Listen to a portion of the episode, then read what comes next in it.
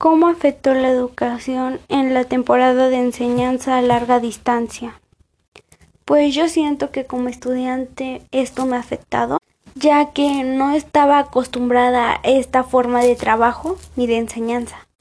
Al principio fue un poco fácil adaptarme, pero como ya entré a bachiller es un poco más difícil porque te exigen un poco más y por lo general siento que lo que me ha ayudado es que tengo buenos profesores que siempre organizan sus clases a un buen horario en el cual yo puedo entrar libre de hacer cosas del hogar o cosas personales.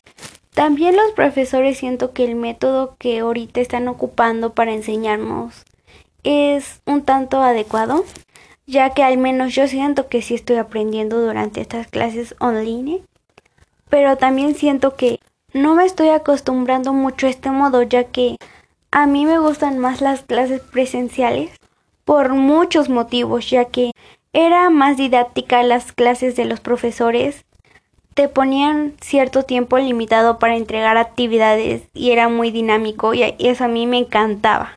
Y ahora siento que las tareas y actividades que dejan tienen un tiempo de entrega razonable, pero como ya lo mencioné, no me gusta mucho esta manera de trabajo porque sé que no es culpa de los profesores ni tampoco nuestra, ya que la salud está ante todo, ya que sin salud no podemos estudiar ni trabajar, prácticamente no podríamos hacer nada.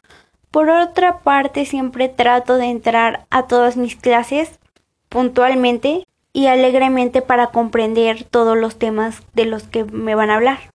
Mis profesores también suelen ser puntuales y suelen explicar muy bonito que tú entiendes.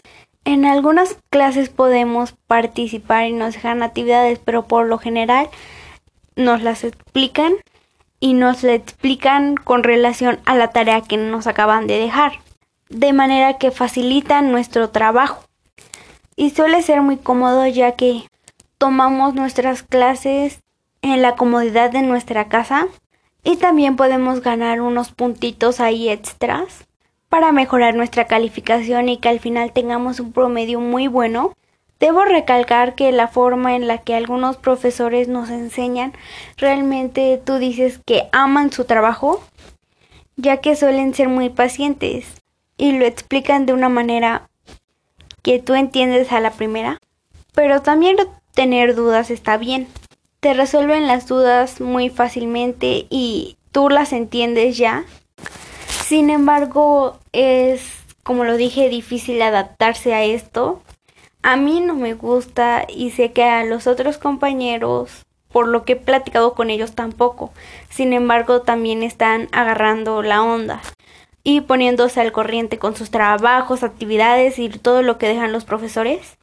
Y otros tantos que Tú dices, en la semana tienes pocas actividades y todavía esas actividades tienen un tiempo razonable. Sin embargo, hay alumnos que entregan su tarea ni de manera adecuada, ni en forma, ni en tiempo.